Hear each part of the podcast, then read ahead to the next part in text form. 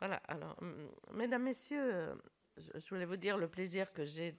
d'ouvrir ce, colloque, ce beau colloque, hein, parce avec un programme de qualité,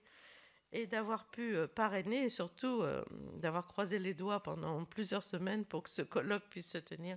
dans cette salle Clémenceau, eu égard à la, situation sanitaire. Donc, je vous remercie pour votre invitation à introduire vos discussions sur l'investissement dans les professionnels de la petite enfance pour développer le potentiel de tous les enfants. Permettre la conciliation entre vie professionnelle et vie familiale justifie déjà notre investissement en temps et en moyens à l'égard de l'accueil de la petite enfance. Cependant, nous avons pris pleinement conscience ces dernières années, et ça a été le cas notamment des travaux de la commission des 1000 jours, chère au cœur du ministre Adrien Taquet, de la période fondatrice de la petite enfance qui cristallise et conditionne les potentialités des enfants comme leurs difficultés à venir. Les éducateurs des établissements d'accueil du jeune enfant, les EAJE, e, les assistantes maternelles, les salariés à domicile et les autres professionnels ont donc la responsabilité immense de développer les capacités des enfants, tandis que les pouvoirs publics ont à leur tour celle de donner les moyens à ces professionnels d'exercer leur mission. Le secteur de la petite enfance connaît des transformations. Le Sénat a toutefois regretté que le Parlement ne soit pas davantage associé à la réforme de l'accueil des jeunes enfants et des aides à la parentalité. En effet, la loi du 7 décembre 2020 d'accélération et de simplification de l'action publique a habilité le gouvernement à légiférer par ordonnance, ce que les parlementaires n'aiment pas beaucoup, et nous aurions préféré débattre et discuter de ces enjeux ô combien importants, comme vous vous apprêtez à le faire aujourd'hui. Sur le fond, l'ordonnance du 19 mai 2021 relative aux services aux familles et ses décrets d'application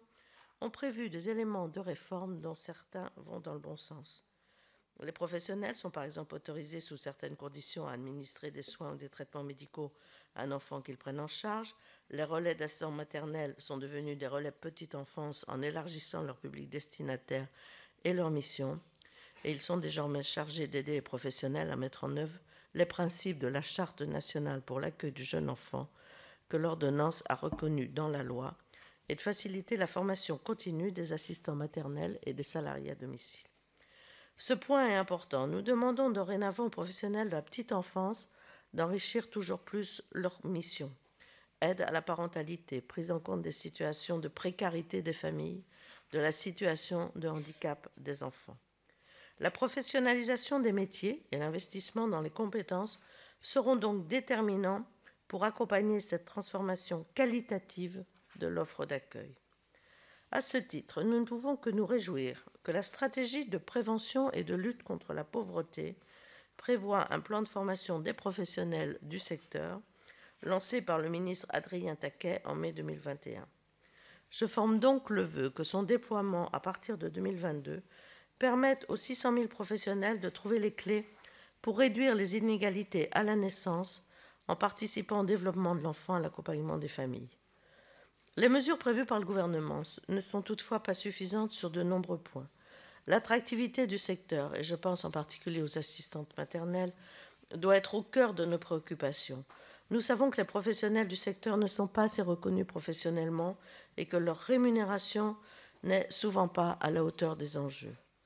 De même, des projets de réforme ont été avancés sur la question du complément de libre choix du mode de garde, le CMG. Les restes à charge qu'il peut induire pour les familles peuvent être décourageants. Des solutions devront donc être discutées, si ce n'est élaborées, et les tables rondes prévues aujourd'hui apporteront leur pierre à cet édifice. Alors que la Convention d'objectifs et de gestion, la COGE, entre l'État et la branche famille prendra fin l'année prochaine et n'a pas répondu à toutes les attentes, les négociations à venir pour la conclusion de la prochaine COGE devront aussi prendre en considération ces différents enjeux. La révision du bonus mixité sociale s'appliquant au EAJE e s'avère indispensable pour permettre réellement une politique d'égalité des chances. De même, le soutien aux maisons d'assistantes maternelles, les MAM, ainsi que la programmation du nombre de créations de places en EAJE e devront être ambitieux. L'investissement dans les compétences du secteur de la petite enfance s'avère le levier le plus efficace pour prévenir les difficultés que nos politiques publiques éducatives ou sociales doivent ensuite pallier. Soyons donc à l'écoute d'un secteur sur lequel notre société capitalise. Je vous remercie pour votre attention et je vous souhaite de fructueux débats pour la journée, en vous priant de m'excuser de devoir partir rapidement, ayant des engagements dans mon département de Maine-et-Loire. Je vous remercie.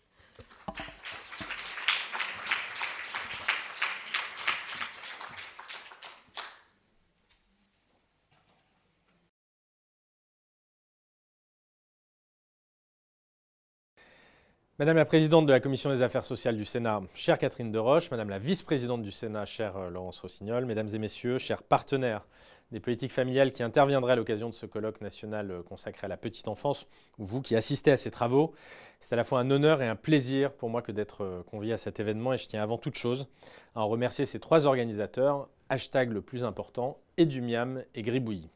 Alors, investir dans les professionnels pour développer le potentiel de tous les enfants, ce thème que vous avez retenu comme euh, fil directeur de vos échanges, j'en fais euh, bien volontiers aussi, bien sûr, euh, mon mot d'ordre, et ce, d'autant plus aisément que la période, c'est-à-dire à la fois celle d'une fin de dernière année pleine de mandature, m'invite à évoquer un, un bilan de l'action conduite depuis 2017 qui démontre, je le crois, qu'investir dans les professionnels pour le développement des enfants, nous nous y sommes bien employés et que nous avons, je le crois, là aussi concrètement progressé sur cette voie. Alors ce bilan, je vous propose de le dresser euh, au prisme de, cette conférence des familles des 5 et, 6 octobre dernier, qui aura euh, constitué un moment important, et ce à plusieurs titres. Alors un moment important tout d'abord, parce qu'elle nous a donné l'occasion de remettre en contexte, de rappeler euh, la cohérence d'une action euh, pour les familles dont nous pouvons légitimement euh, être fiers et qui est fondée sur deux piliers complémentaires. Ce premier pilier, c'est construire une offre de services universelle et adaptée aux besoins et aux attentes de toutes les familles. Je pense notamment ici à des chantiers majeurs tels que la démarche des 1000 premiers jours, dont le doublement de la durée du congé paternité est sans doute l'un des marqueurs les plus forts de, ce, de, cette mandature, mais aussi à la création d'un nouveau service public, le service public des pensions alimentaires, mais également à une réforme des services euh, aux familles autour euh, de la notion de, qualité d'accueil qui désormais regroupe l'ensemble des professionnels de ce secteur. Le second pilier, il consiste à faire de l'accompagnement solidaire des familles les plus fragiles le premier levier de lutte contre ce que l'on appelle les inégalités de destin. Et je veux rappeler à cet égard l'ambition inédite en matière d'enfance, de la stratégie de prévention et de lutte contre la pauvreté de 2018 et le tournant historique pris à son occasion dans la majoration des aides à l'accueil du, jeune enfant, individuel comme collectif, versées aux territoires et aux familles les plus fragiles. Permettez-moi à cet égard de souligner également le lancement en mai dernier de la première campagne de formation continue de l'ensemble des professionnels de la petite enfance, dont je ne doute pas que vous l'évoquerez euh, dans vos échanges de ce jour. C'était un moment important également parce que pour la première fois depuis 15 ans, cette conférence des familles a reconstruit une place, un moment, une méthode pour organiser la dynamique interministérielle et partenariale qui est indispensable à une conduite euh, efficiente de la politique euh, familiale. Je l'avais dit en ouverture euh, de la conférence, je le répète aujourd'hui avec autant de conviction, agir pour les familles efficacement, c'est toujours agir collectivement les compétences variées que vous avez su réunir, mesdames et messieurs les organisateurs, en font, s'il en était euh, besoin, une nouvelle fois la démonstration. Enfin, euh, cette conférence euh, des familles était un moment important, et plus généralement peut-être cette rentrée 2021, parce que cela constituait le moment où nous nous sommes dotés d'outils nouveaux, fruits de longs mois, parfois de longues années même, de travail pour mieux exercer ensemble les missions qui sont les nôtres. Je pense ainsi au protocole pour un usage raisonnable et raisonné des écrans. Je pense également à la charte de la parentalité en entreprise ou encore au Tour de France des solutions d'accueil en horaire atypique. Tous ces euh, outils ont été dévoilés à l'occasion de la, conférence des familles.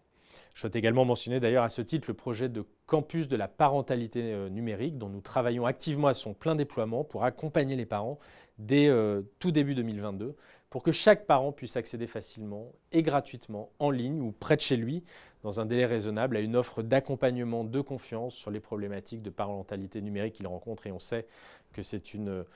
préoccupation majeure de nos parents aujourd'hui. Un bilan déjà complet donc, mais sur lequel nous ne nous reposons pas, car vous le savez, le président de la République a demandé à ce que le gouvernement agisse pour les Français jusqu'au dernier quart d'heure de la mandature. Et c'est dans cet esprit, et pour faire en sorte que 2022 soit une année pleinement utile, et ce dès le 1er janvier, que j'ai installé le 30 novembre dernier un comité de filière petite enfance, dont j'ai confié la présidence à Elisabeth Laitier.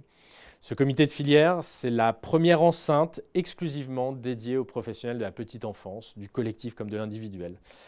Avec un seul objectif, construire ensemble, que l'on soit employé, employeur, administration, État, collectivité locale, les réponses opérationnelles aux défis très concrets et quotidiens que rencontrent les professionnels de terrain le chantier est considérable, vous le savez mieux que moi, les attentes des professionnels ne le sont pas moins, je le sais, et il nous revient désormais de tout mettre en œuvre collectivement pour ne pas les décevoir. Car oui, nous devons investir dans les professionnels, ce sont eux, vous, le meilleur gage d'une qualité d'accueil du jeune enfant, et cela est notre objectif commun, bien évidemment. Mesdames et messieurs, mon agenda ne m'a pas permis d'être physiquement euh, parmi vous aujourd'hui, vous l'avez constaté. Je vous prie de m'en excuser et de bien croire que je le regrette, mais soyez assurés que je serai tenu informé de, vos échanges, évidemment, de vos débats, sans aucun doute, mais aussi euh, des propositions qui seront les vôtres et que j'espère foisonnantes autant qu'innovantes. Je vous souhaite sur ce une excellente journée d'échange et je profite de cette occasion pour vous souhaiter aussi à chacun euh, d'entre vous et à chacun de vos proches de très belles fêtes de fin d'année. À très bientôt.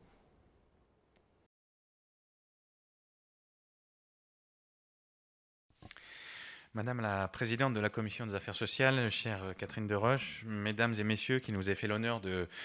vous joindre à nous aujourd'hui dans cette salle illustre du Sénat et par visioconférence. Nous avons, euh, plus de 700 inscrits ce, matin. Je tiens d'abord au nom des organisateurs, donc le, think tank Action Lab le plus important, hashtag le plus important que j'ai l'honneur de présider, l'association Gribouillis et la start-up sociale Edumiam, à vous remercier chaleureusement, Madame la Présidente, euh, pour euh, votre confiance et d'avoir accepté de parrainer et de présider ce colloque et de, de le rendre ainsi possible.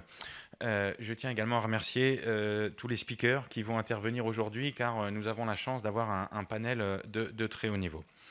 Ce colloque et le livre blanc de propositions que nous publions aujourd'hui sont le fruit de deux ans de travail et la motivation qui nous a guidés tout au long de ces deux ans, c'est celle de résorber le décalage entre d'un côté l'importance déterminante des mille premiers jours des enfants pour leur parcours de vie, et de l'autre le fait que notre pays reste trop éloigné des pays les plus performants en matière d'accueil préscolaire des tout-petits. Les institutions internationales ont publié de nombreux travaux indiquant la nécessité d'améliorer la qualité des modalités d'accueil proposées aux familles, et en particulier aux plus précaires d'entre elles. Il s'agit d'un des leviers les plus efficaces pour réduire les inégalités sociales et promouvoir l'égalité des chances. Le niveau de qualification et de compétence des professionnels de la petite enfance constitue à cet égard un des premiers déterminants de la qualité et de l'efficacité de cet accueil. Or, il est nettement inférieur dans notre pays à celui des pays de référence. Alors qu'il faut un bac plus 5 pour pouvoir s'occuper des enfants en école maternelle, parfois aucune qualification n'est requise pour s'occuper des 0-3 ans le mystère de ce qu'il se passe dans le cerveau des enfants au moment de la nuit où, ils passent à 3 ans demeure entier qui justifie ce décalage euh, très significatif de niveau de, qualification. Or, la montée en compétence des professionnels de la petite enfance est d'autant plus critique que, comme vous l'avez souligné, Madame la Présidente, de nouvelles exigences émergent. Accueil de tous les enfants, y compris en situation de handicap, soutien à la parentalité, développement langagier, cognitif et émotionnel des enfants. Des réformes, comme vient de le rappeler le, ministre, ont déjà été engagées ces dernières années, mais l'ampleur des enjeux de long terme pour notre pays appelle encore un autre niveau d'exigence. L'heure est venue d'élaborer une vision d'avenir ambitieuse pour les professionnels de la petite enfance, de définir une feuille de route et de mobiliser l'ensemble des partenaires pour réussir sa mise en œuvre. Et c'est tout l'enjeu de ce colloque national qui nous rassemble aujourd'hui avec des représentants de tous les acteurs de la petite enfance, au premier rang desquels les professionnels, que je salue tout particulièrement, que nous sommes heureux de contribuer à mettre en lumière et qui méritent toute notre confiance et plus de reconnaissance mais aussi les parents, les associations, les entreprises, les collectivités locales. Notre objectif commun aujourd'hui est de trouver des solutions pour mieux garantir le développement harmonieux des enfants et le plein épanouissement de leurs aptitudes et de leurs talents pour qu'ils construisent le monde de demain. Concrètement, le colloque est centré sur quatre tables rondes D'abord, éclairer les décideurs publics sur les enjeux de l'investissement dans la petite enfance, les modalités d'accueil et les pratiques éducatives les plus efficaces. Ensuite, définir une vision d'avenir ambitieuse pour les professionnels et la petite enfance à horizon 2030. Ensuite, faire de cette vision d'avenir une réalité comment euh, réussir à monter la, la, montée en compétences des professionnels et renforcer l'attractivité du secteur. Et enfin, accompagner à la parentalité pour mieux développer les capacités des tout-petits. Je rappelle que ce colloque se tient dans le cadre des États généraux de l'investissement social pour une transition écologique et numérique inclusive, lancé par Hashtag le plus important et le CNAM, en partenariat avec plus de 100 organisations et acteurs de la société civile. Ces États généraux euh, ont pour ambition de mettre ce thème de l'investissement social au cœur du débat public, car c'est une solution essentielle pour réussir une transition écologique et numérique inclusive. Et il était logique de commencer par la petite enfance qui conditionne si fortement les parcours de vie de chacun. Je salue à cet égard la participation à ce colloque de Gosta Sping Andersen, professeur de sociologie et d'économie à l'université Pompeu Fabra de Barcelone, qui est un des pères de la théorie de l'investissement social. Je peux vous en faire la confidence, c'est avec beaucoup d'émotion que je vais l'écouter aujourd'hui, car c'est la lecture de ses écrits, quand, il y a plus de 20 ans, quand j'étais étudiant sur un campus américain pendant mon doctorat, qui m'a conduit, il y a quelques années, à vouloir lancer hashtag le plus important, et plus récemment, euh, ces états généraux de l'investissement social pour une transition inclusive. Bon, ces lectures enthousiasmantes, je dois aussi l'avouer, n'ont pas suffi pour que je parvienne à au bout de mon doctorat, mais c'est une autre histoire. Avant de passer enfin la parole à Esther Duflo, prix Nobel d'économie et grande spécialiste de, l'investissement social, je voulais terminer sur trois points sur l'organisation de ce colloque. D'abord, je voudrais remercier les institutions dont le soutien a rendu possible le colloque, et notamment la Fondation des épaules et des ailes, ainsi que le partenariat avec les pros de la petite enfance pour donner à ce colloque tout le rayonnement qu'il mérite. Je voudrais ensuite vous inciter vous qui êtes dans la salle, vous qui euh, nous suivez en, distanciel, à poser vos questions au speaker. Euh, depuis le début, nous avons fait le choix de mener une démarche participative avec notamment cinq réunions d'intelligence collective ouvertes au public et nous souhaitons poursuivre cette démarche aujourd'hui, évidemment. Enfin, ce colloque n'est qu'un début, une étape, et nous vous invitons à poursuivre les échanges et à approfondir nos propositions par de nouveaux ateliers de travail dès le mois de janvier. Au nom de tous mes collègues, je tenais à vous exprimer notre reconnaissance d'être venu ici aujourd'hui, notre fierté d'être si bien entouré et notre détermination à investir dans les professionnels de la petite enfance pour développer le potentiel de tous les enfants, car à nos yeux, c'est ça le plus important. Je vous remercie.